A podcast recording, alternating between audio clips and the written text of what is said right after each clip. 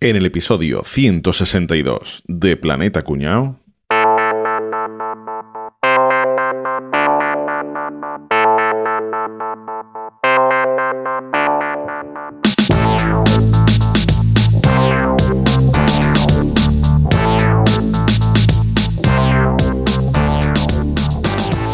Chicos, he encontrado en casa de mis abuelos una caja de viejas cartas de amor. A ver, voy a leer una. Mira, dice... Amor mío, no desayuno pensando en ti, no como pensando en ti y no ceno pensando en ti. Y por la noche, cuando me acuesto, no puedo dormir. No por pensar en ti, es por el hambre. A ver esta otra carta. Cariño, cuando me hablas me recuerdas al mar. No es que me impresiones, es que me mareas. De ese ya no hay más cartas. Parece que no, que no duró la relación. A ver, a ver esta otra. Si estás durmiendo, mándame tus sueños. Si estás riendo, mándame tu sonrisa. Si estás llorando, mándame tus lágrimas. Espera, espera. Aquí está la respuesta del novio. Cariño, estoy cagando. ¿Qué te mando? Uy, mira, esta, esta es distinta. Es una carta dirigida al padre de la abuela y viene la respuesta, ¿vale? Mira, dice, Señor, quiero decirle que yo estoy enamorado de su hija y no por su enorme fortuna y sus millones. Dice, ¿de cuál de mis cuatro hijas está enamorado? Y el novio le contestó, dice, de, de cualquiera, de cualquiera. Anda, pero mira, mira, mira, mira, mira, mira. Esta está llena de lágrimas, tío. Esta es de un desamor. A ver qué dice. Amor mío, me gustaría que todo volviese a ser como antes. Como cuando nos conocimos. Dice, no, no, como antes de conocernos. Mira, estas son las últimas. Parece que se acabó el romanticismo. Dice, te amo. ¿Y cómo sabes que es amor? Porque pienso en ti y no puedo respirar. Dice, entonces eso es asma. Bueno, entonces te asmo. Madre mía. Lobes Teatrillo Ever.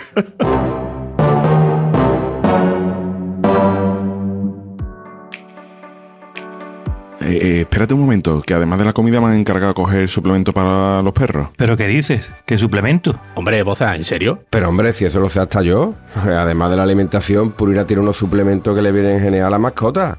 Purina Pro Plan. Yo a los gatos siempre les doy algo, dependiendo de la época del año. Algunas veces para reforzar el sistema inmunitario, otras veces para, para el pelo, para mantener bien el pelo. A Lola siempre le damos uno para las articulaciones, que le viene muy bien porque ya está viejilla. Sí, yo a mi- a mi perra Lula le, le doy el multivitamina de Purina y ¡puf! lleva meses sin ponerse malita. Pero es que yo no quiero darle medicina a Duque, que es muy pequeño todavía. Pero que no son medicina, alma de cántaro. Ridículo aquello. Tú le das de comer bien y luego Purina Pro Plan, que es un suplemento, pero que no es una medicina. Y un poco de cariño que también le puedes dar. Mm, Y el suplemento este, que veo que consigue que los perros muy nerviosos estén más tranquilitos. Yo creo que sí, también se lo voy a dar. Ya se me ha ido corriendo. Duque, ven aquí, hombre. Purina Pro Plan. Entra en purina.es o en el enlace de las notas del programa. Bueno, chavales, ¿qué pasa? ¿Cómo estamos? Bien. Love is in the air. Ay, sí, señor. El amor es que sentimiento más complicado de... Putada. Más putada. Putada, ¿por qué, hombre? Capri, no seas así. Eres un grinch del amor. No te lo tengo que decir. Es que está, ya está pensando en el amor romántico, Capria, no puede evitarlo. Solo piensa en el amor romántico con la cantidad de amores que hay. Pues, hombre, claro, pienso en ese. Es una cosa muy difícil de gestionar. ¿Pero el amor o el desamor? Lo segundo, más bien. Y lo primero. El amor lo que tiene, a mí me parece un sentimiento, bueno, por lo primero que es imposible elegirlo, porque tú no eliges lo que amas o dejas de amar, ¿no? Yo creo que no es muy difícil decir, pues ahora esto ya no, no, no lo quiero amar, yo lo veo imposible. Exacto. Pero a veces el cerebro te dice que esto ya tienes que dejar de amarlo. ¿Y entonces qué pasa ahí, amigo? Correcto. Eso me pasa a mí con las palmeras de huevo, tío, porque no, que no entro en el traje. Vamos para ahora para. Pero tú la sigues amando. No ejerces, pero sí la amas. Sí, pero lo intento, pero no hay manera. En general, el amor es una de las cosas que dice que mueve el mundo, ¿no? Yo creo que precisamente por eso, porque no lo puede de- dominar al 100%, ¿no? No es algo científico, ¿no? No hay una pastillita para el amor. Pues no. Lo que sí que hay, Viagra, ¿no? Hay para hacer el amor, pero no para el amor. para dominarlo. claro, el amor es un sentimiento, pero también es química. O sea, nuestro cuerpo, cuando se enamora, hace cosas. Cosas que yo Cosas guarras, ¿no, Enrique? Ya estás pensando en lo mismo, ¿no? Anda que vaya. Ha dicho el amor, el amor. Hablo del amor, no, No el sexo, no tiene nada que ver. claro. Ah, vale, vale, que me equivoco yo. El caso es que, bueno, no- en nuestro, en la química de nuestro cuerpo y los sentimientos siempre van unidos. ¿vale? Cuando sentimos cosas, pues algo, algo sucede. Eh, se habla de la química del amor y resulta que esto se divide, se desarrolla, mejor dicho, en tres etapas. Me voy a poner la bata de científico y os voy aquí a, a contar ahora mismo. Primera etapa, la atracción. Tú ves a, otra persona, el pulso se, te acelera, se te dilatan las pupilas y surge la atracción física. O sea, directamente es que te gusta físicamente hablando, ¿no? Entonces, aquí se ponen en funcionamiento nuestras hormonas sexuales y las feromonas. Las feromonas sabéis que son unas cosas que nosotros eh, echamos fuera, que quien lo detecta son los, son los olores. O sea, lo- lo- los humanos nos comunicamos también mediante olores, aunque no seamos conscientes de ellos. ¿Y qué pasa? Nosotros saltamos feromonas y activan la pituitaria del otro, la cual la pituitaria si detecta que tenemos un sistema inmunitario complementario, si detecta eso, segrega las hormonas que causan atracción. Atracción física pura y dura, ¿vale?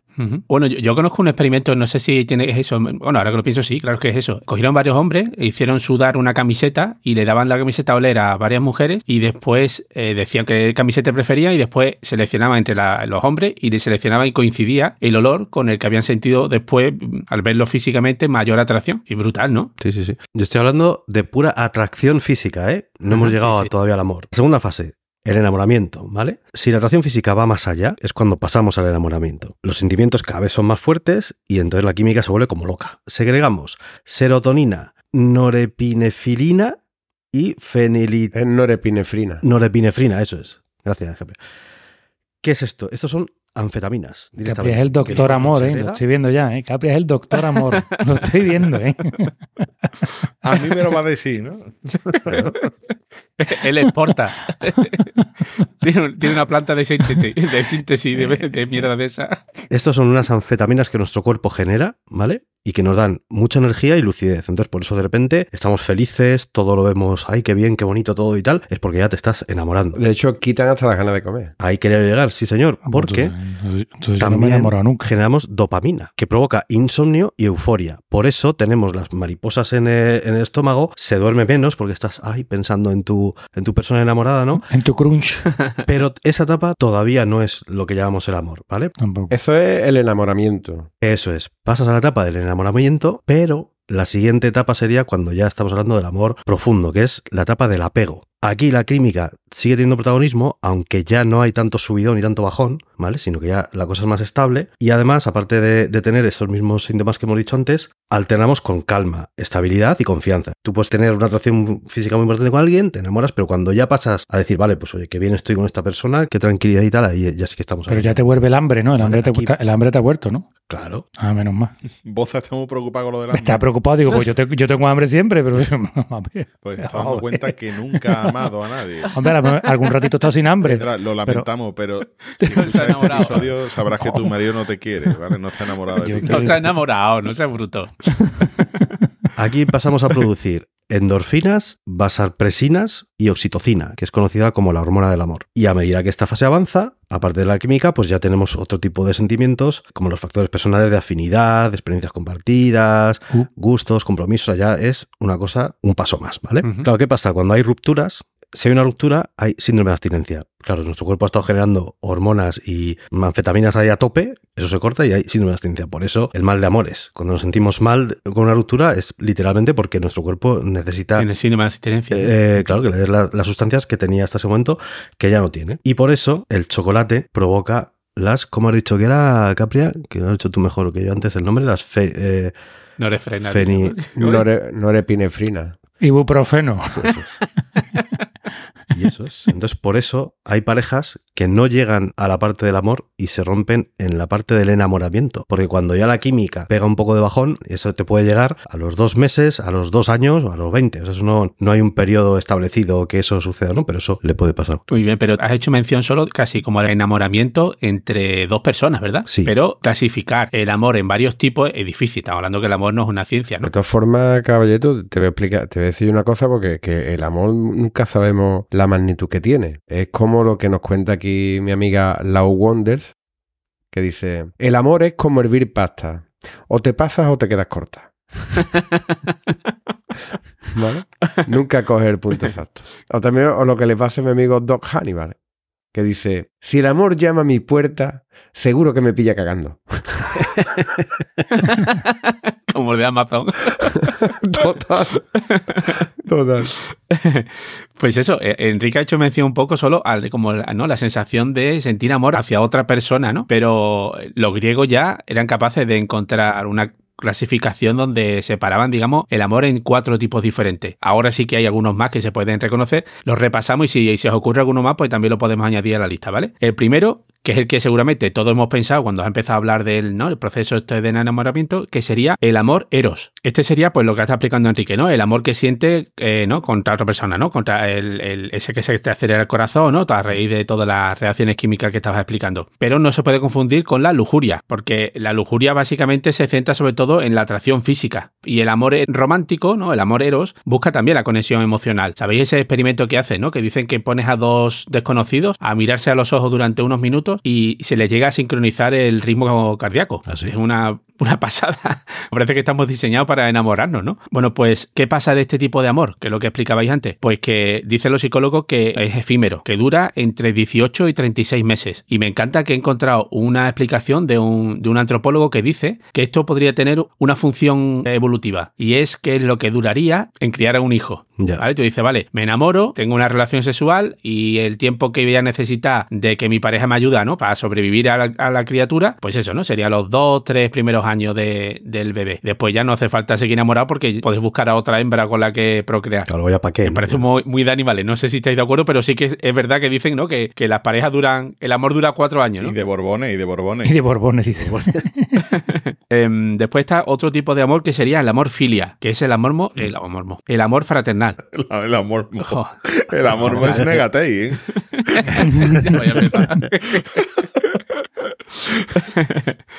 vale, venga, pues el amor fraternal. Hay un vínculo más allá del romance, ¿vale? Aquí tú el amor fraternal puedes tenerlo con unos amigos, Claro. no quieres un deseo sexual, ¿no? Ahí ya pues priman más cosas pues como eh, la cooperación, la lealtad, la solidaridad, ¿no? El respeto, el compañerismo, ¿no? Es una forma también de alegrarse por lo que le pasa al otro sin esperar nada a cambio, ¿no? Pero este tipo de amor también puede hacer que sintamos amor hacia otra persona a la que sentimos una cercanía o hacia cosas que nos gusten mucho, ¿no? Lo de la filia, que explicamos, ¿acordáis en el episodio 33 que hablamos de las parafilias? Sí. Pues tiene la misma raíz, ¿no? De, de ese apego. Después otro tipo de amor que sería el amor ágape. ¿Qué os suena como ágape? Comida. Un lote de comer. Una comida. Agape es una, como una comida, ¿no? Una comilona, una, ¿no? un aperitivo, ¿no? Un ágape, un ágape. Pero realmente los griegos lo, lo llamaban agape al amor incondicional, que es, por ejemplo, el que tenemos nosotros con el Betis. O el que puede tener un patriota. Lo tendrá tú, porque Álvaro no lo tiene, desde luego. ¿eh? Porque nos cuenta aquí mi amigo Erpali, arroba Erpali, que dice, no hay mayor demostración de amor que jugar a las palas en la playa con tu hijo de 5 años. Sí. Tela, ¿eh? Vamos, de 5 y de 8 también. y Bueno, de 9, ¿eh? También. ese ya a lo mejor te la Y de devuelve. A lo 35. mejor te la devuelve Porque alguna es un vez. coñazo. jugar a Pero es que eso a lo mejor te la devuelve alguna vez. El de 5 años. Yo, para mí me gusta jugar a las palas, pero con alguien que la devuelva. Pero es de que por eso el niño de No hay- 5 años. Que, que no esté haciendo abdominales todo el día. Claro, el niño de 5 años no le da y cuando le da la manda a a Herbe, dice tú, me cago en Dios. Sí, sí, pero, pero es que mi Marco llega a la playa y lo primero que hace, papá, vamos a jugar a las palas y yo. Me cago en su puta. Se ha perdido la pelota, niño. No las lleves. Que no, no. hay. No le da No ni para sacar, tío. Por, por eso. Criatura. Me siento identificado, pero con Marco, porque yo tampoco le doy. Paquete. es malísimo. Vale, pues es lo que explicaba que este el- es el tipo de amor de los patriotas que siente- sienten sobre su país, ¿no?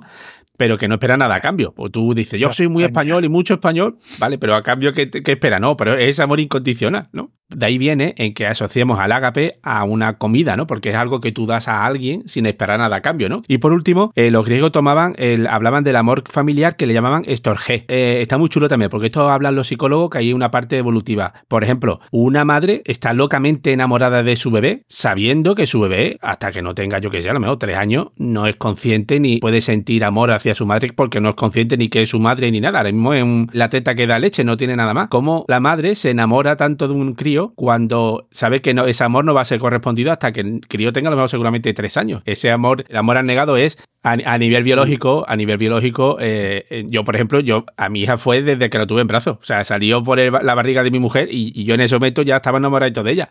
¿Vale? Pero eso te llega o no te llega, ¿no? Hay, hay gente que tarda más tiempo en conectar con un bebé. Al principio se ven desbordados y hasta que no desarrollan ese instinto, pues evidentemente no es amor lo que siente. Vale, Bueno, pues un bicho nuevo en casa y ahora me tengo que preocupar de que no esté Bicho cagado. nuevo.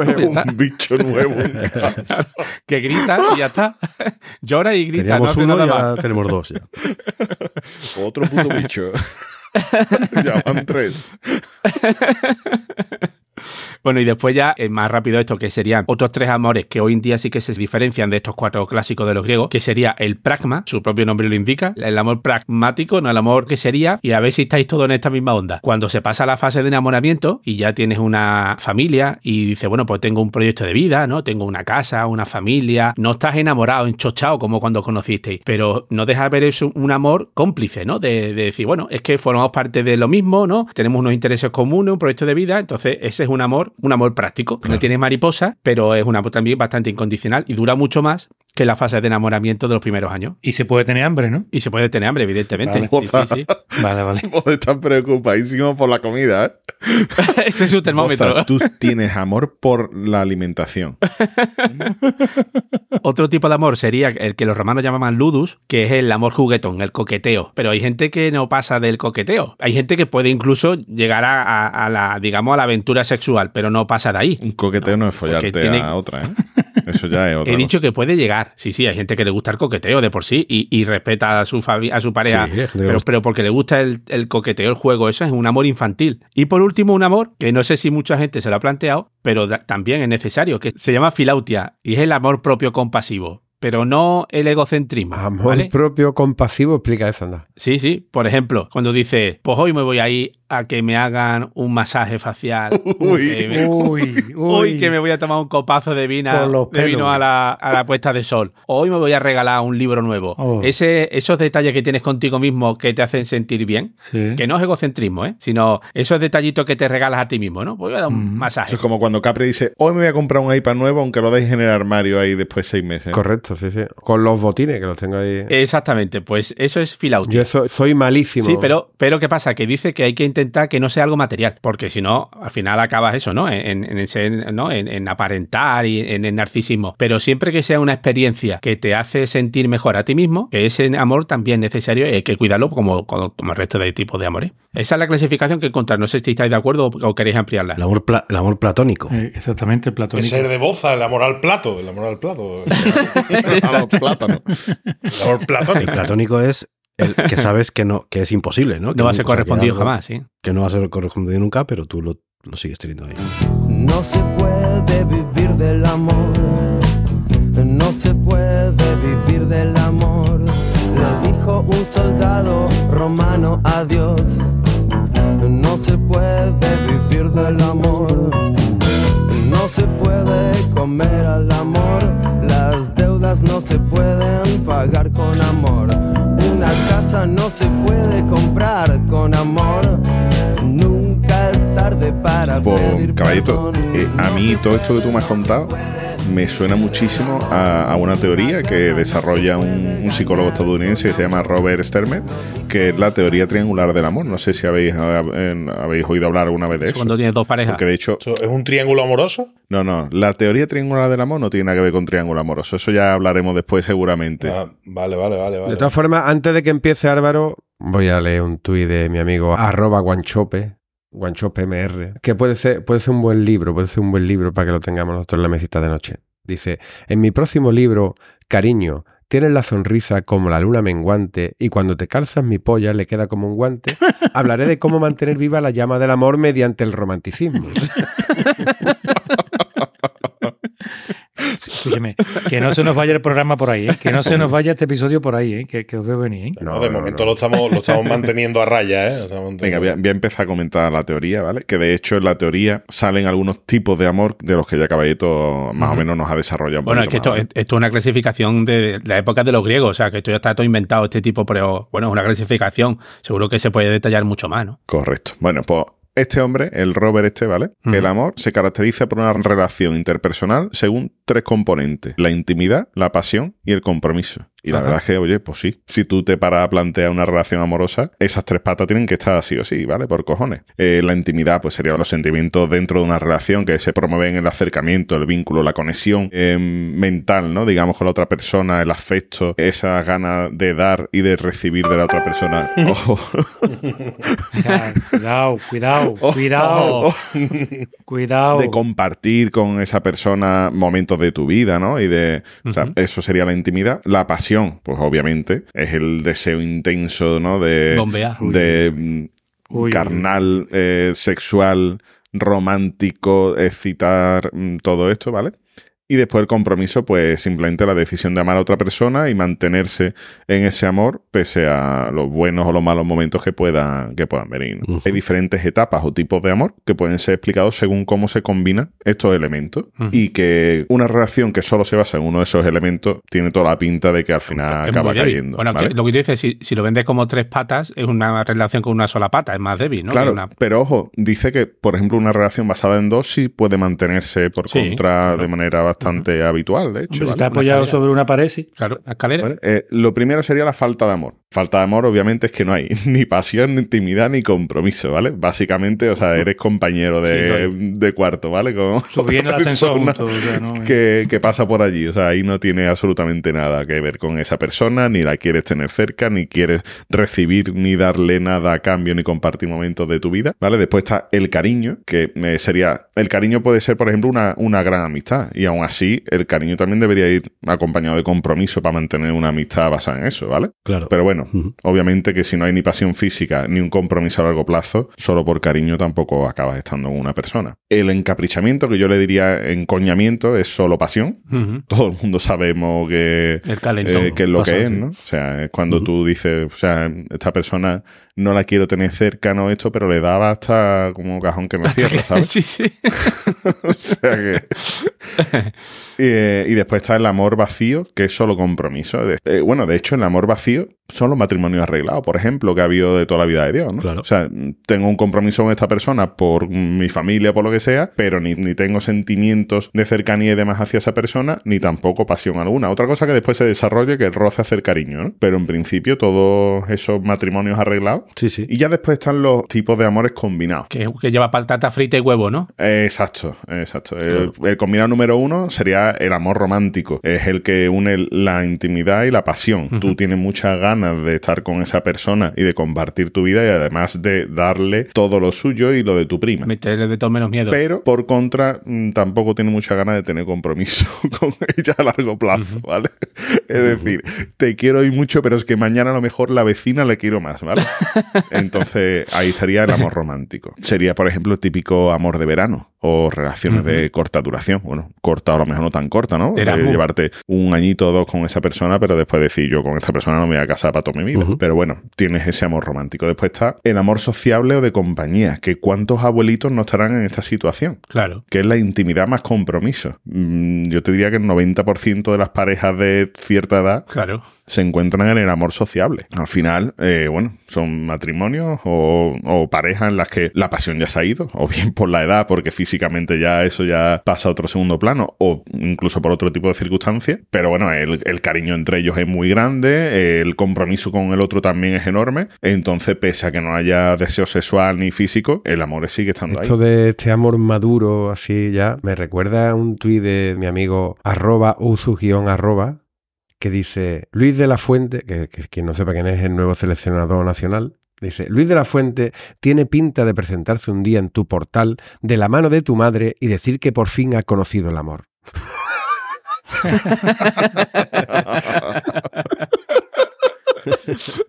Hostia, qué pesadilla.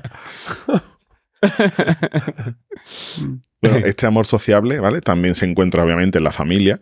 O sea, tú, tú a tu madre o a tu hermano o lo que sea, lo quieres con amor sociable. Es decir, tienes con esa persona compromiso a largo plazo y, y mantienes sentimientos de intimidad, pero obviamente pasión hay, no, no hay ninguno. Y en los amigos de toda la vida también estaría en ese punto. Que a lo mejor con alguno te pegues un rocetón o como diría Lola Flores, ¿no? Que no se ha rozado la pepitita con una amiga, ¿no? Pero, pero que eso no, no quiere decir que... Lo que pasó después- en Conil quedó en Conil, ¿eh? Exacto. o en Bilbao, ¿no? En Bilbao que alguna Bilbao. pata rodó por encima de otra. ¿no? sí, verdad. ¿Qué te crees tú que era No te una rías, pata? Sergio. Bueno, En serio, no te rías que no me, ha vu- que no me ha vuelto a llamar. y después está, estaría la última relación de, de, mm, combinado, ¿no? De, de dos, sería el amor fatuo o amor loco, que es el compromiso más la pasión, ¿vale? Dice, se da en la relación en la que el compromiso está motivado por lo bien que se dan uno al otro. Ah, amigo, sí. la- sí, sí, la- que conocemos todos parejas que se, que se basan solo en el sexo. Y dice, pero ¿cómo Correcto. pueden estar juntos esos dos? Pero porque están todo el día en la cama. Correcto, ¿vale? Pero que después a nivel de relación sentimental no hay nada. Hmm. Pero aún así son capaces de mantener un proyecto a largo plazo porque lo que se darán ahí en la cama será tan bueno Ya les uno para el otro que ya les compensa. Y ya por último estaría el amor consumado, que sería la forma completa de amor, el unir las tres patas del banco que Ah, entendí hablando. consumado. Consumado. Digo, ese también es sexual. claro. Consumado es, es- sí, ese es fatuo también, creo. Que no, consumado, consumado. Mantener el amor consumado puede ser todavía más difícil que llegar a él. Es decir, es difícil llegar a un amor consumado en el que las tres patas se junten, pero sobre todo lo que es difícil es mantenerlo en el tiempo. Que una no se rompa, ¿no? Exacto, queda, ¿no? es cierto. Y, y todas las parejas, o vamos, no todas las parejas, pero un porcentaje muy grande de las parejas seguramente han pasado momentos jodidos en los que a lo mejor la pasión ha caído, después vuelve, o mm, por mm, lo que sea el compromiso flaquea durante un tiempo, mm, o, la- o simplemente que a nivel emocional desconectas un tiempo de tu pareja y tal. Puede ser que haya llegado algún momento a, ser amor consumado, pero que el tiempo lo desgasta todo y, y que no, que no llegue a, mantenerse eso para toda la vida. Entonces, claro, eh, el amor consumado puede no ser permanente, pero eso no quiere decir que no sea otro tipo de amor eh, la, la combinación que quede después de ese amor consumado. Muy interesante esto de tener el amor como si fueran las matemáticas. Bueno, Boza, yo te he visto ahí preocupado por, por el hambre y yo no, no me ha pasado nunca que haya perdido el hambre. Te voy a contar, eso está relacionado con la fase de enamoramiento, que yo creo que es sin duda la más bonita de, de una relación de pareja. Pues el enamoramiento, para que tú sepas, eh, es el momento previo al, al establecimiento de una relación de amor y se produce cuando las dos personas todavía no se conocen del todo. Ujú. que todavía no, todavía no te has pedido, todavía no. estas cosas, estas cosas que. No visto Todavía no, la oreja, ¿no? Exacto, exacto. No echado el aliento de una papa por la noche en la cara, ¿no? Os puedo contar una anécdota. Cuenta, volviendo cuenta, a- cuenta. Volviendo a Mira, este tema del mira. enamoramiento, el hambre y el peo. Sí. Yo. Va todo, todo relacionado con eso. Atención que viene Paco Gandhi ahora. Sí, viene- Una anécdota. Esto es verídico, ¿eh? Esto Caso es verídico, claro que sí. Verídico, verídico, verídico. Llevaba yo con Edra una semana, no creo que llevara más. O sea, estamos en nuestro momento álgido de enamoramiento, ¿no? Y salimos por la Magdalena, la Plaza de la Magdalena, esto por el centro de Sevilla. Y de pronto, tío, de pronto, la cruz de guía llamó a la puerta. Pero de- una forma, o sea, de una forma terrible. O sea, una descomposición. Tú sabes, esto que te descompone te pone La cruz de blanco. guía o el muñidor. Y se el muñizo todo, o sea, ahí y todo iba a salir de golpe, o sea, Estaba aquello Hamilton en, en vuelta rápida, ¿no? ¿Estaba Jordan colgando del aro? exactamente. Ese sudor frío por aquí, ¿verdad? Hostia. Hostia, es eso, eso, ese sudor frío que no puedes más y tú no sabes cómo decírselo y te, te pasa algo chiquillo. Dice, la Y dice, tortuga mira. está asomando la cabeza. Lo más cercano el Burger King que hay en la esquina de allí de la Magdalena, de Reyes Católicos de la Sí, Magdalena. sí, sí. Un Ahí a la hambre, izquierda. ve tú pidiendo Digo, no, yo voy a entrar un es que segundo al servicio. Tengo que entrar un momentito en el servicio. Entro en el servicio, entro en el de caballero, por supuesto, y el servicio de caballero, hijo de puta, no tenía pate. Nada más que tenía pameada de pie. Y tú, y tú allí hiciste. O sea, yo no sé si habéis sentido alguna vez que cuando uno se está cagando a tope, mientras más cerca está del bate, más te caga. O sea, eso es. eso es, es- es- es así. O sea, no hay vuelta de No llegas, que ya No ves que- llego, no llego. O sea, tuve que entrar en el de las mujeres. Y era entrar de mujer y la puerta no se cerraba, tío. La puerta se quedaba abierta. No había pestillo. La tuve que llamar, tío. La tuve que llamar. Decirle, mira, me pasa esto. Tengo una descomposición muy grande. Tú ya no puedo. que es la mujer de tu vida. Sujétame la puerta. Tiene que entrar, sujetame la puerta, porque si no aquí se van a encontrar la más grande. La primera que entre. Pero espérate, yo, yo me lo imagino a la pobre Edra sujetando la puerta y diciendo: En cuanto salga, me voy. En cuanto salga, digo que me llama mi prima que me tengo que ir. Pero después es una, una de estas descomposiciones de estómago que de pronto suena flash, ¿no? Así. La mascleta. Flash. Exactamente. que- Pintaste con pistola, ¿no? o sea, que imposible no escucharlo aquello. flash, O sea, fum. Hostia, qué mal rato pasé, Dios mío. Digo, ¿Y cómo lo haría Digo, si no me deja, me quiere. Si no me deja, me A mí quiere. me pasó algo parecido el primer día que entré en casa a mi suegro, tío. Hostia. Y fue algo muy similar. Yo venía de Sevilla con Orga en el coche, tío, y por el camino, entre los nervios, tú sabes, de que vas a conocer a tu suegro, Claro, tal. normal. Quillo, yo empecé a notarme la barriga, esos sudores fríos, eso. Oh, qué mal. y yo tío. estaba llegando y yo sin decirle nada, Cosa digo, hostia, me estoy cagando. Pero, pero vamos, que en cuanto entre, y yo fue entrar, saludar a mi suegro y decirle, si me puedes indicar dónde está el bate, porque no puedo, no puedo más. más. es que me estoy guiñando. y espero que ellos en el salón escuchando tus pedos, ¿no? Yo diciendo, ojalá hayan puesto la música harta ahora. Porque además es eso, claro, esas veces que dice tú y yo de aguante de mar, al final eso sale con más potencia todavía.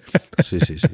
Pinta pistola mm, enterito. Madre mía, Como el- Rafa cuando volvíamos de Segovia, ¿no? Hostia, madre mía, tío. Madre mía, tío. Madre Que mía. atacó, atacó media ciudad real, ¿eh? Atacó encima del bate sin agua. ¿ves? Dios santo, tío. Dios santo.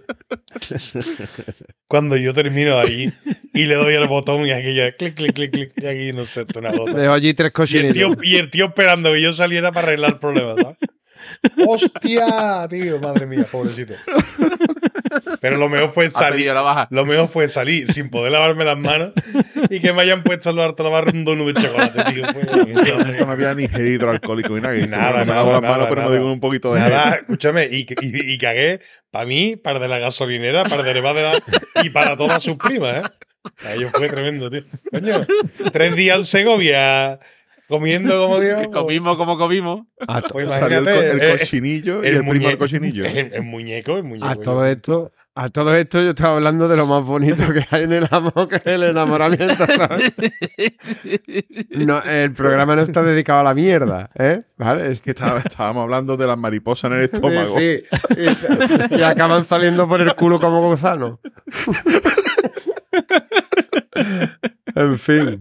Bueno, pues nada, esto como, como había comentado previamente, ¿vale? Pero bueno, esto a medida que va pasando el tiempo, pues estas emociones tan bonitas, pues se van yendo lo que viene siendo al carajo. Sí es cierto que si la relación continúa, bueno, pues dejan espacio a, otra, a otras emociones que, que son un poquito más, más tranquilas, pero bueno, igual de placentera, bueno, o no tanto, ¿vale? De todas formas, lo que define las características del enamoramiento os las voy a contar yo ahora. Primera característica, deseo de contacto físico, evidentemente. Hombre, no. Evidentemente, hay un fuerte deseo de contacto físico de intimidad eh, con la persona de la que te has enamorado. Punto dos, deseo de reciprocidad. Hombre, Tú claro. también Yo tienes- quiero que me toque, pero también. eh, En el lomo. quieres que la otra persona también esté enamorada de nosotros. Punto tres, temor al rechazo. Exactamente. Hay mucho miedo a ser rechazado. al final ¿vale? está hablando de los quinceañeros. Sí, Sí, bueno, sí. es, que, es que este enamoramiento está quizá más relacionado con eso, porque cuando tienes 15, 20 años y eres, eres todo química, como ha explicado antes Enrique, ¿no? Todo hormona. Sí, ¿eh? sí. Cuatro, falta de concentración. Cuando uno se enamora es bastante normal perder la concentración, descentrarse, tener despiste en pues, sus cosas cotidianas. No es el mejor momento para tomar decisiones cuando estás No, enamorado. no, De ningún tipo. de ningún tipo. ¿vale? Después, muchos pensamientos frecuentes sobre la otra persona. Estás todo el día dándole vuelta pensando en ella. Después, otra sensación muy importante son los nervios de ansiedad cuando tienes cerca a esa persona. ¿vale? Hay mucho nerviosismo, se te acelera el corazón, puede llegar a, tartu- a ta- tartamudear. No lo he Mira como tú ahora.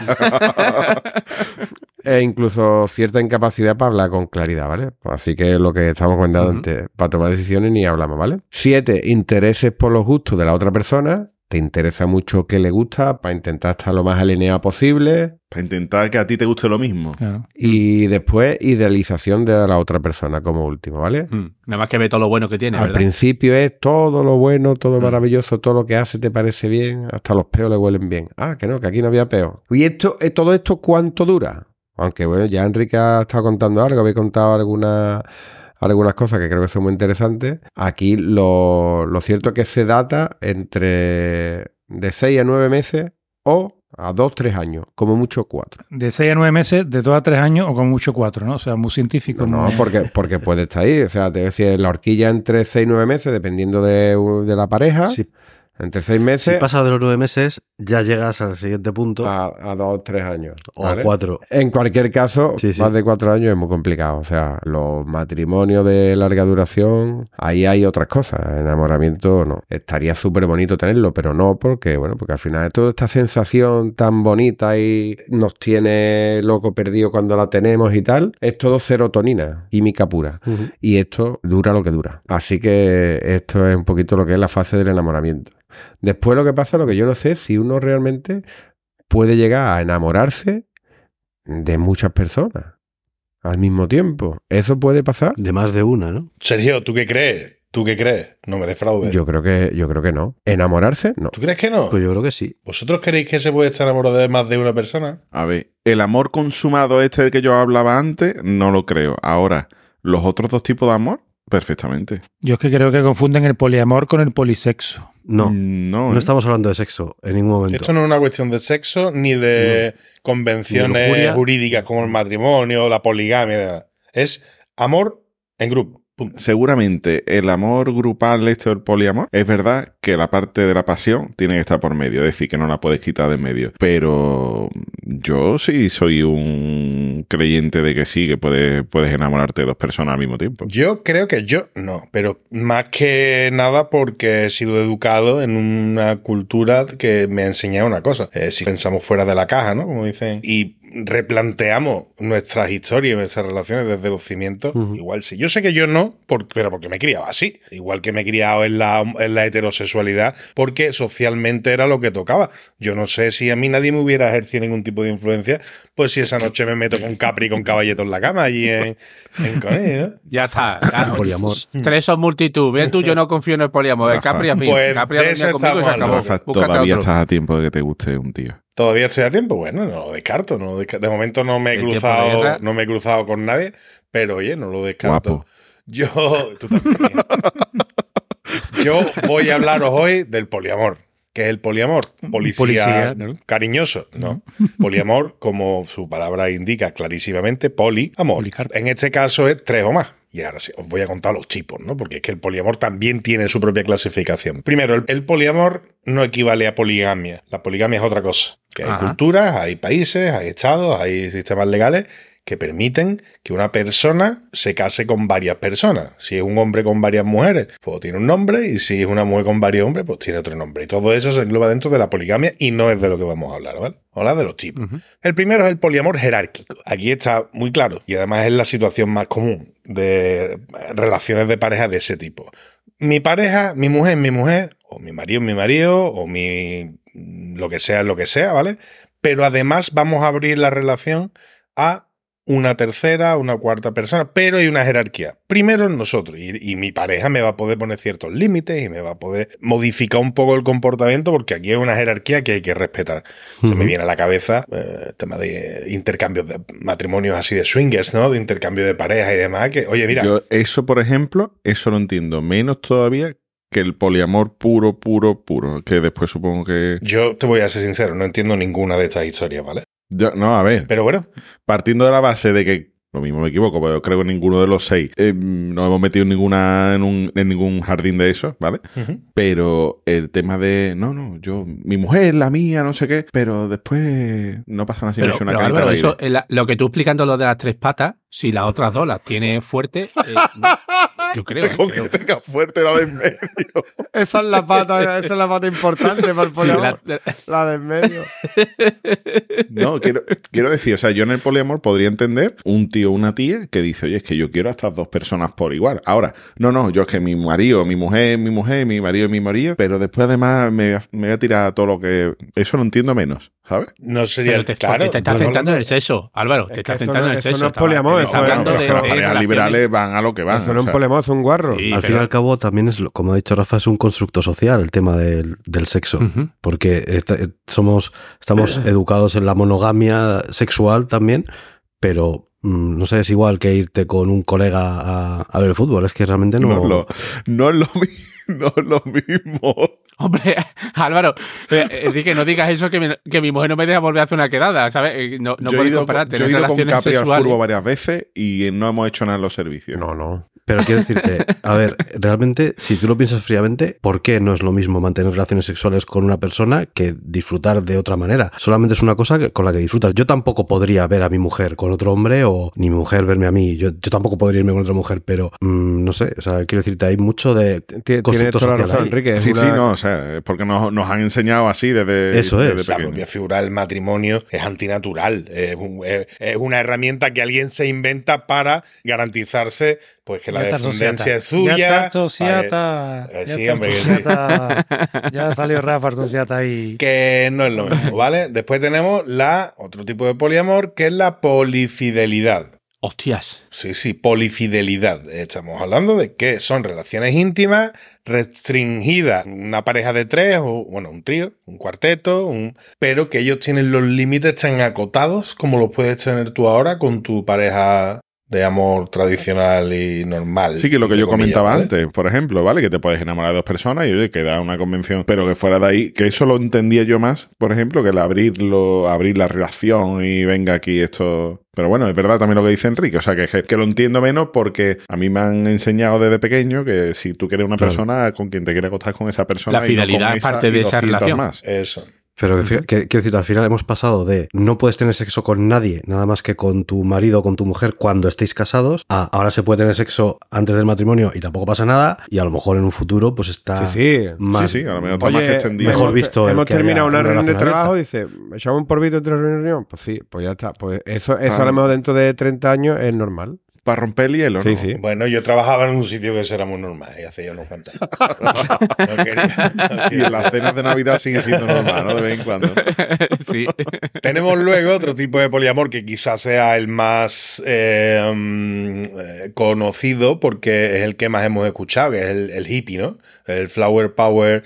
eh, El amor libre. El amor La libre. comuna. El anarquía relacional. Aquí todo con todo, yo te quiero, tú me quieres, y si No, no, hay posesiones. no hay ningún tipo de posesión. Estamos hablando de que es completamente desestructurada. Se basa en consenso, ¿eh? tiene que haber cierto grado de compromiso, eso es cierto, pero que se construye ese compromiso desde cero cuando empieza la relación y no se basa en unas expectativas que se fundamenten en roles de género clásicos, en tradiciones, etcétera. Es una cosa completamente Yo, Rafa, yo he conocido, yo he conocido un grupo de gente así y además los hijos que habían tenido fruto de esas relaciones múltiples, que vivían como si fueran una comuna, ¿no? Literalmente, los criaban los hijos eh, entre todos. O sea, eh, el, el niño era, los niños eran de todo, aunque fuera de otra madre, pero como eran todo el grupo, eh, el, el padre podía criar y educar a cualquier niño de ese grupo porque lo sentía como, Como suyo propio. propio. Y que posiblemente lo cuando- fuera. cuando ¿no? llegaba el día del padre en el colegio. Sí, eh, te, pero te ¿de cuál, regalo, no? Guille. ¿De cuál? ¿Qué porcentaje de la población creemos que practica eh, relaciones poliamorosas? Yo creo que será ínfimo, ¿no? En Estados Unidos entre el 4 y el 5% de, por ciento de la población. Joder, pues es mucho. Es, ¿eh? es bastante, pero es que si hacemos esas cuentas en España, En Arkansas es el que tiene, está enamorado de su prima y de la cabra. ¿no? si nos lo traemos a España, sube la cosa. Pues en Estados Unidos hemos dicho Sí. 4 ¿Ah, o sí? 5. Ah, sí. En España nos vamos del 5 al 8% de la población que practica relaciones poliamorosas consentidas y conocidas. No vale lo del señor casado que tiene cuatro querías, ¿no? Eso, No, no, la, la infidelidad es otra cosa. La infidelidad es otro tema. Aquí estamos hablando Eso de relaciones con nosotros, poliamorosas con consentimiento y conocimiento pleno de lo que se está haciendo. Unas veces de forma más libre y otras veces de forma menos libre, hay que decirlo también. Pero Entiendo, es entiendo. Rafa, que ahí la mayoría serán parejas abiertas, ¿no? Más que otra cosa. Pues me imagino. Supongo que sí, claro. Son parejas que han decidido abrirse a otro tipo de... porque han vencido una barrera social y cultural, la, la- la han conseguido tirar y están explorando otras historias. ¿A quién creéis que le interesa más el tema de las relaciones poliamorosas? ¿A los hombres? ¿A, las mujeres? A las mujeres. Las mujeres. Hay un estudio hecho por Lois More, una organización que, de apoyo al amor libre. Participaron más de 4.000 personas, practicantes todas ellas de poliamor, y a las cuales el 49,5%, prácticamente la mitad, la mitad, ¿vale? 49,5%. El 35,4% eran hombres y el 15,1% era de personas que no quisieron o que no estaban identificadas con ningún género de los que más o menos conocemos, que cada día son más, pero, pero no, lo, no es así. Por eso claro. son géneros. Exactamente. Y después de esto hay una cosa muy curiosa, que es que casi la mitad de las mujeres y casi el 18% de los hombres de ese estudio, personas que practican relaciones poliamorosas, han reconocido que en los últimos 12 meses han tenido sexo con personas de su mismo sexo. Sí, al fin y al cabo es lo, que estamos diciendo. Si han roto un convencionalismo, ¿por qué no romper más? no? Ya rompemos todo lo que haya que romper y hablando, verás. Incluso culos. El filtro. como, como un conil, ¿verdad? ¿Qué problemas hay con el poliamor? ¿Cuál es el verdadero problema del poliamor? ¿A alguien le puede molestar que tres personas se amen profundamente y vivan en una casa y todas esas cosas? No debe. A ver, tenemos el pellejito fino y hay mucha gente protestando por todo, pero el- si lo piensas con profundidad no te afecta. No te... ¿Dónde, ¿Dónde están los dos problemas principales que se ven en el tema de las relaciones poliamorosas? Como muchos sabéis, muchos hemos sufrido y seguro que si no os ha pasado a vosotros, le ha pasado a alguien cercano, hay un montón de gente que se convierte en dependiente de otra persona cuando tiene una relación de pareja, con lo cual muchas veces sacrifica su propia existencia, su propia personalidad y su propia capacidad de decidir por tal de mantener esa relación. Entonces hay un montón de gente que acepta relaciones poliamorosas solo porque su pareja Pues no está sola. eh, las acepta, le gustan y ella no quiere perder a su pareja, entonces pasa por el aro, pero realmente no tiene una convicción importante. ¿vale? Eso es lo que pienso yo realmente del poliamor. Uno, uno que quiere abrir la relación y el otro que no quiere perder a la persona. Pues pudiera ser. Y después hay otro problema. Por ejemplo, en España la poligamia está prohibida. Mm. Esto es un país monógamo. Tú te puedes casar con una persona, pero en cambio puedes tener una relación de pareja con una persona sin necesidad de casarte. Son las relaciones, las parejas de hecho. Claro. ¿Es legal una pareja de hecho entre tres personas? No. No, porque Pues, sería una relación poligámica. Entonces, Sería un trío, de hecho. ¿Qué cobertura legal tendría si una persona, como, como hay jurisprudencia y hay bastantes casos ya que han conseguido demostrar convivencia y han conseguido tener una paga de invalidez, una, de- perdón, de una paga de viudedad, eh, vete tú a saber, ¿no? Un, un reparto eh, equitativo de la herencia. ¿Cómo regulas eso cuando estamos hablando de una persona que dice, no, pero es que éramos tres en la relación? Mm. Sí, pero es que en España la poligamia está prohibida. Sí, pero es que no estábamos casados. Pero es que eh, yo he convivido, eh, he colaborado eh, financieramente con los gastos de la casa junto con otras dos personas, etcétera, y ahí se va a generar un día un vacío que alguien tendrá que completar con mucha con mucha paciencia, Mira, porque no te preocupes está que visto, lo claro, rellenan. está Que si visto hay un vacío, lo rellenan. un vacío se rellena. Rafa, yo le he preguntado a, a mi colega Basir, el, el bereber, que ya Ujú. me ha aparecido varias veces en el, en el podcast, Sí. porque me interesó el tema de, de la, de la poligamia, ¿no? De Ujú. que lo- ¿no? musulmán, le pregunté que él, por ejemplo, era del norte de Marruecos y decía que él, él no sé de qué rama del, ¿no? del, del musulmán es, que pueden tener hasta cuatro esposas y que tenía amigos que tenían más de una. Pero la religión les obligaba a que tenías que darle lo mismo, exactamente lo mismo, a una que a la otra. El caso más cercano que tenía era, habían comprado dos pisos, uno enfrente de otro, en el mismo rellano. Álvaro, Álvaro, ¿qué estás pensando? Álvaro, ¿qué estás pensando que te estoy para, viendo? para la segunda ya está cansado. a ver. Exacto. No, no, Álvaro, es que es Eso también, que sí. si le regalas una, una lavadora, a la otra le tienes que regalar una lavadora. Pero si ese día has tenido sexo con una, ese día tienes que tener sexo con la otra. Qué disgusto más grande. Pero y la, escúchame, y digo yo, ¿y la otra que sabe de la una? Porque es- eh, me imagino que, bueno, es que no lo sé cómo se Porque escucha está los gritos, Está allí. escucha los gritos. Claro. Igual que tú estás educado en una cosa, pues yo están educado en la otra y eso tienen que hacerlo sí o sí, no es porque uno la sepa, otro Ah, no lo vale, sepa. vale, Digo, vale, vale. Está claro. Cierto. Pero que me, sí que me explicó que eso es lo que dice la religión, ¿no? El dogma que tienen que seguir, pero que después hay mucho sinvergüenza que eso, que lo que tiene son querías. Claro. ¿Habéis conocido a alguien que esté en una relación de poliamor? No, yo no. Yo, eh, yo era para un. Fijaos qué, qué cosa tan curiosa, tío, cuando se habla de matrimonio. Para hablar de amor, te tienes que ir a las palabras feas del matrimonio. Mi amante, mi querida, Mm. mi... Y es porque, desde los orígenes, como estaba intentando explicar antes, el amor el- era lo de menos en un matrimonio. Sí, El no era importante. Sí, sí. Mm. Era ya surgirá, ya surgirá si surge. Si surge, surgirá, pero aquí lo que importa es que tú te cases con mi prima porque tengo interés, y sobre todo en la, par- en la nobleza, aristocracia, etcétera, No, y en a familia. Rafa, en los que tenían algo, en los Claro, que tenían los que algo, tenían que los algo, pobres los podían tener tenían- amor. Exactamente. Claro, los pobres se podían casar por amor, pero la gente rica no se podía permitir ese lujo, claro. Pero es que no había una relación. La gente pobre sí. De hecho, en la, en la antigua Roma había una figura que era la autocompra, porque claro, tú tenías que comprar a tu pareja las dotes, yo tengo tanto, tú tienes cuánto y demás. Entonces, las clases más populares, que no solían tener mucho, se compraban mutuamente con un pequeño detalle y eso les permitía convertirse en matrimonio, digamos, ¿no?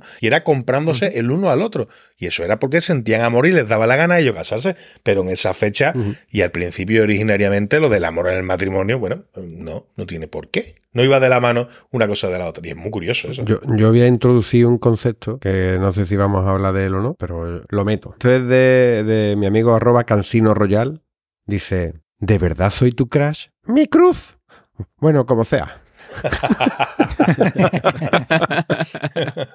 es que yo creo que ahora el amor platónico las chicas no le dicen amor platónico, le dicen mi crush, porque mi hija tiene crush, todos los futbolistas, es lo mismo. Pues yo sí que he conocido a, a dos personas que han estado en, en poliamor. Los dos casos que he conocido directos, ninguno de los dos ha terminado bien en el sentido de mantener el poliamor durante... Escúchame, que eso tiene que ser un chocho montado que no veas. Y psicológicamente tiene que ser muy difícil de gestionar eso. ¿eh? En- En TikTok hay, hay una pareja que viven, o sea, una pareja, son cuatro, y explican su situación y demás, y de vez en cuando lo bajando me han, me han ido saliendo vídeos de ellos y demás. Y yo es que pienso igual que Rafa, o sea, obviamente a mí me da igual, cada uno que haga en su vida lo que quiera, pero qué jodido tiene que ser llevar una casa así entre cuatro personas. Muchas veces... Si ya digo, con dos es muy difícil. Muchas veces entre dos ya surgen que Sí. conflictos e historias. Entre Cuatro cuatro, cada piñones uno de su ahí, padre y su madre, y encima mm, todo rebujado y tal, Sí, sí, tiene que ser complicado, la verdad. Pues sí. Por el amor de esa mujer. Somos dos hombres con un mismo destino. Pero yo sé que ella me quiere a mí y que juega contigo. Bueno, que, que di- que digo yo que de esto del amor habrá, habrá muchas historias y demás, de películas, canciones y demás, ¿no? Tú hablas algo de eso, ¿no, Boza? Voy a contar yo una cosita cortita ya porque ya... Tú vas a contar cosas de película, ¿no? No, de película no. Voy a contar cosas, hombre, de que son libros, de película ¿no? por- porque son espectaculares, ¿no? De libro Bueno, tampoco. pues antes de, antes de que diga eso, antes de que diga eso, porque no vas a hablar de, de canciones, ¿no? Bueno, a lo mejor sí, tú hablas de lo que tú quieras. Porque voy a hablar yo de un par de cosas de canciones de amor, ¿vale? Venga, habla. Una de mi amigo Hanky. Solo que dice, vale, Abanibí quiere decir te quiero amor, pero ¿y Aboebe? ¿Qué cojones quiere decir Aboebe? Hostia, que llevo tropecientos años haciéndome la misma pregunta.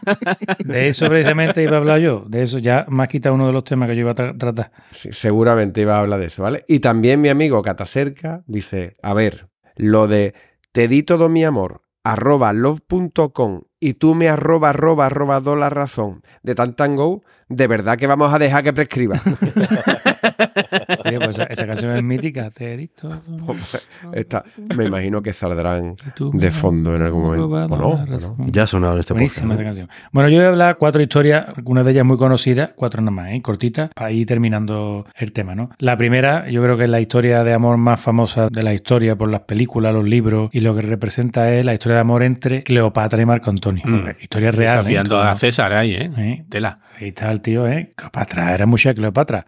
Aquí puede que haya un poquito de poliamor en algún momento dado, que no lo sabremos nunca. Ah, amigo. Pero que- Con Marco y con Antonio, ¿no? Coincidió, coincidió la fe. Y, y Cleo y Patra también.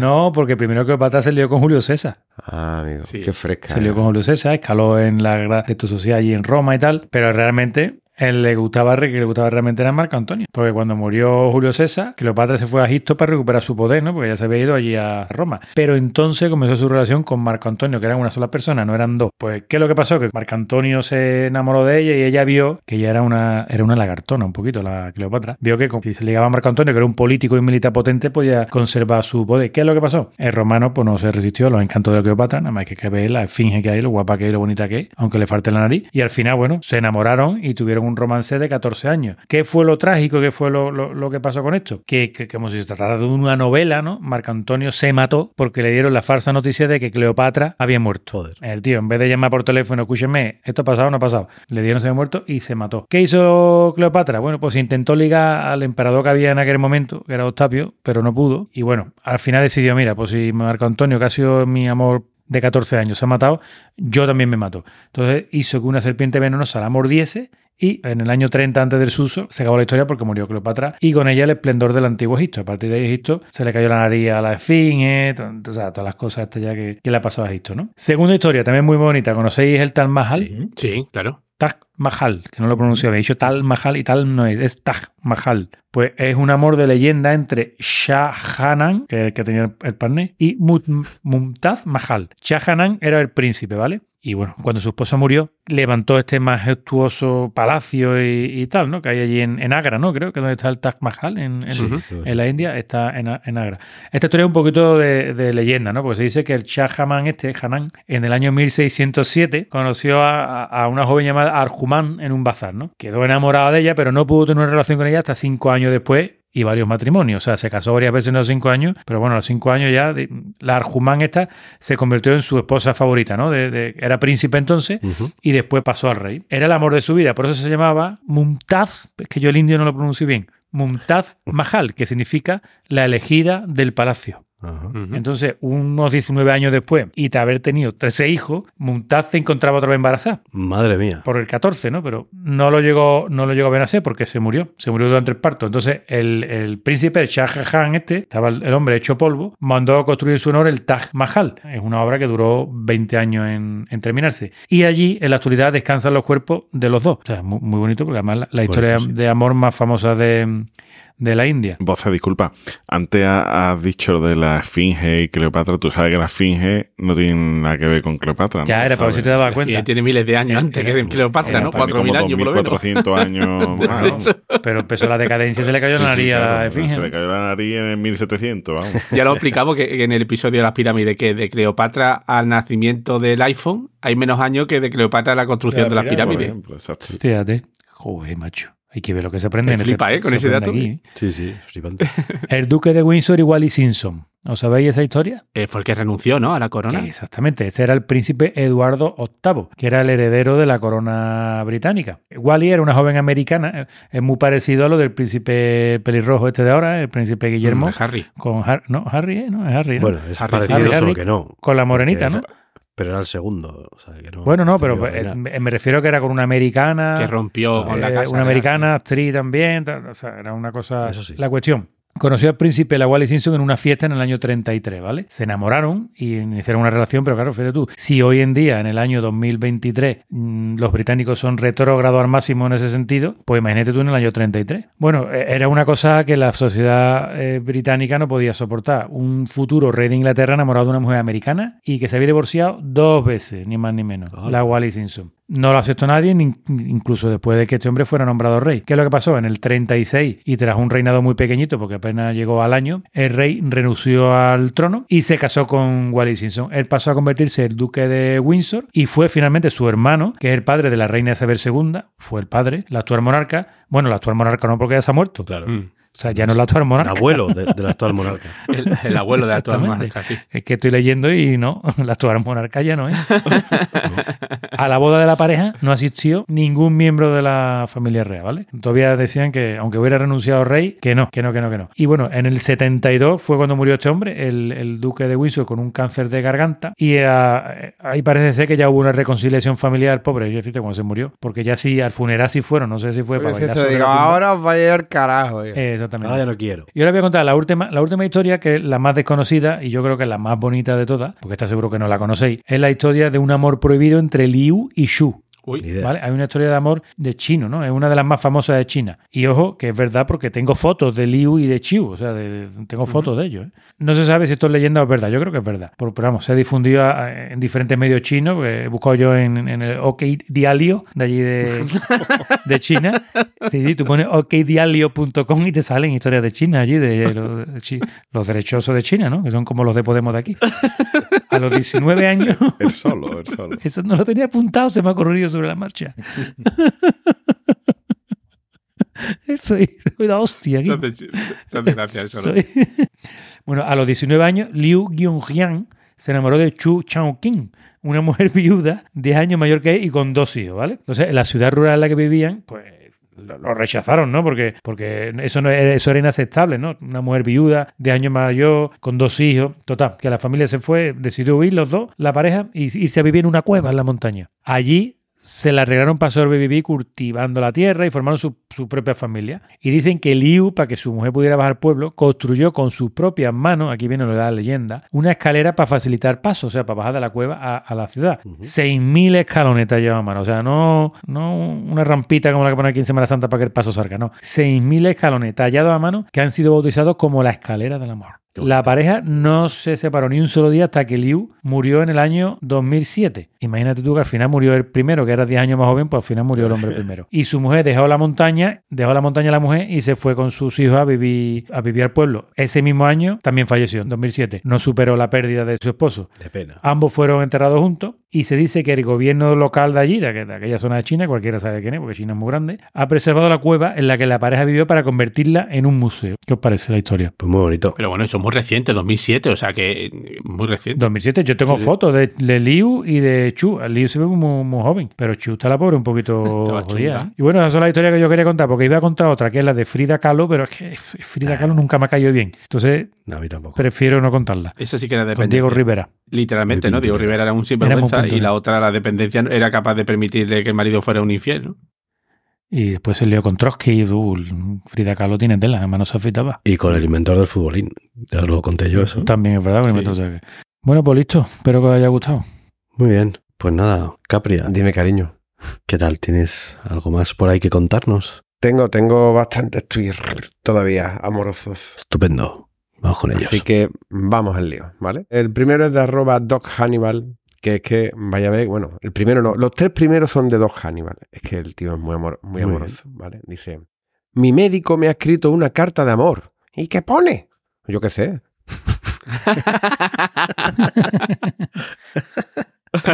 Venga, el siguiente dice, cariño, no nos ha tocado la lotería. Da igual, al menos somos afortunados en el amor. De eso quería hablarte. Y, eh, y el último dice, no sé qué hacer. Cuando hago el amor con mi mujer paso mucho frío. ¿Y has probado con una estufa? No, no, no, prefiero con mi mujer. Ver, que se queme. Hombre, date cuenta. Venga, vamos con este de arroba retrasco. Dice, hoy mi mujer me ha preguntado, cariño, ¿me compras una alfombra? Y yo le he contestado, no, mi amor, si quieres volar en una escoba como tu madre. ¿Cuánto nos hemos reído? Postdata, busco piso en Barcelona. Venga, este es de arroba John Viene. Me alegro de que hayáis dado el paso de acudir a esta terapia de pareja, porque ¿sabéis qué significa eso? Significa que las cenizas de vuestro amor aún están calientes y basta un leve soplido para avivar el fuego. ¿De quién partió la idea de venir a mí? ¡De este subnormal!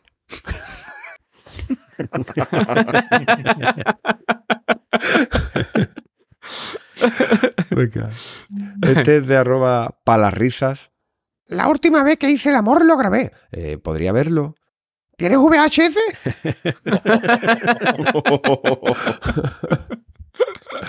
Venga, este es de un tipo de amor que no, que no, hemos, que no hemos comentado. Que nos lo cuenta Hanky solo. Dice, nos conocimos en junio. Nos amamos intensamente. La veía comer fruta y verdura mientras me reñía porque yo comía carne. En septiembre me dejó. Tardé en aceptar que aquello solo fue un amor de vegano. Madre mía. Venga, este es de arroba solo para tuitear. Te he escrito un poema de amor, Marta. Soy Julia. Eh, dame un segundo para cambiar un par de rimas. Venga, este es de arroba guan- guanchopemr. Sí. Le llamáis crash porque decir me pone las bragas como para plantar arroz era demasiado largo. y bueno, ya que estoy, voy a decir el, este de arroba garsari. Dice, dice, no. Ese es el bruto, ¿no? Dice, dice, soy cis, aliado y tengo un crash contigo. Y yo de Soria y no te entiendo. Dice, porque te dejaba el coño como las orejas de D'Artagnan. Qué bonito. Bueno, pues hasta aquí los... hasta aquí los tweets. Muy bien. Pues una maravilla, como siempre. Así que bueno, amores míos, venga, vamos a ir ya despidiéndonos. ¿eh? ¿Quién empezamos hoy? Moza, no, tú no. ¿O sí? Sí, sí, sí, sí, sí. así.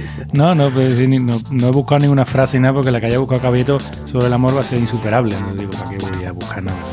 Simplemente deciros que El único que va a decir es Real Betis se llama mi amor. Yo, si queréis, si queréis empiezo yo. Yo traigo. No, no, yo, yo estoy empezando, Venga, estoy empezando yo ya, Capri, yo ya estoy empezando, no me quiere quitar el protagonismo a mí, pues no para que me lo da Enrique. Yo creo que iba a decir que os quiero a todos menos a mis haters. Hater. Mi hater. ¿Tienes Haters, hater ¿no? ahora? ¿Tienes un Haters, hater? haters, haters, perdón. Bueno, Capri. Yo, yo hoy para despedirme tengo una cosita especial y es que, bueno, buscando todo este tema, tengo una cosa que me gusta mucho, una cosa que son dentro del amor, que está súper guay, que son las pintadas de amor en las paredes, ¿vale? Y, y- y- y os traigo, traigo algunas, algunas un poquito ah, que son que me Dale, dale. ¿vale? Tengo tres, ¿vale? Hay una que me gusta mucho que dice, no puedo vivir sin ti, Pablo, echamos 27 polvos. El Pablo era. Pablo, Es un fiera. el Pablo. Espero que no sea mi Pablo. O espero que sí. vale. Después hay otro que dice. Aún guardo el condón de aquella noche, JM. Tráeme José Manuel. Y a mí, y el, Oh, uf, y el mejor de todos, que además lo firma el colega, dice: Puedes bloquearme, pero nunca podrás deschuparme la polla. Se-. Pero eso, Joder, qué eso es de desamor, ¿no? No de- eso no es de amor. Es un poema de desamor absoluto, o sea, es una cosa grandísima eso. Y, y nada, ya. Y decía aquí a la comunidad, pues eso, pues, os quiero mucho yo también, aunque a, a unas personas mucho más que a otras. Bueno, Rafa, Pues mire, va a decir lo mismo. Chiste. Que no, hoy ni chiste ni frase. Hoy poliamor. Un caso de, de amor. poliamor es que os quiero mucho a todos. tío. Oh, bonito. Mira, los- Álvaro. Yo solo quiero deciros adiós. Y ya está, Álvaro. y Caballeto. Pues que, que si te, te hay una frase corta, pero me voy a decir, vaya, una mierda de frase hoy que el día se me viene, así que venga, me vengo arriba. Una frase de Bárbara de Angelis. El amor es una fuerza más formidable que cualquier otra. Es invisible, no se puede ni ver ni medir, pero lo suficientemente poderosa como para transformarte en un momento y ofrecerte más alegría que cualquier posesión material jamás podría. Muy bonito. Ahora explícala, caballito. caballito Ahora explícala, porque- cole. me he perdido lo fácil. Yo cuando he dicho, yo cuando he dicho Bárbara de Ángel y ya he desconectado, ya lo siguiente no lo escuchó. Vale, pues quedaros con esta más cortita, que es de Antoine de Saint-Exupéry, Dale, el de el Principito. dale. El amor es la única cosa que crece cuanto más se entrega. Muy bien. No, no, no. no, no estoy de acuerdo. Pues nada, recordad que nuestra web es planetacunao.com, nuestro grupo de Telegram, telegram.planetacunao.com. En todas las redes sociales del mundo entero estamos con el nombre de usuario Planeta Cunao. Buscarnos ahí y dejarnos algún comentario si os apetece y si no, pues también lo hacéis. Y nada, luego pues os recomiendo visitar tienda.planetacunao.com, es nuestra tienda de camisetas con diseños exclusivísimos. ¿eh? Y, y nada más, ya no damos más la chapa por hoy, ya hoy, por hoy suficiente, aquí nos quedamos. Recomendándoos a vuestras amistades a gente que realmente améis, no a cualquiera por ahí que la próxima. Adiós. Adiós.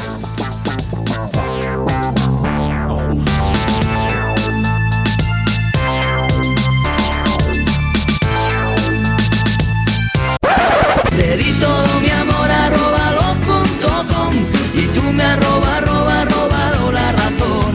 Mándame un email que te abriré mi buzón y te hago un rinconcito en el archivo de mi corazón.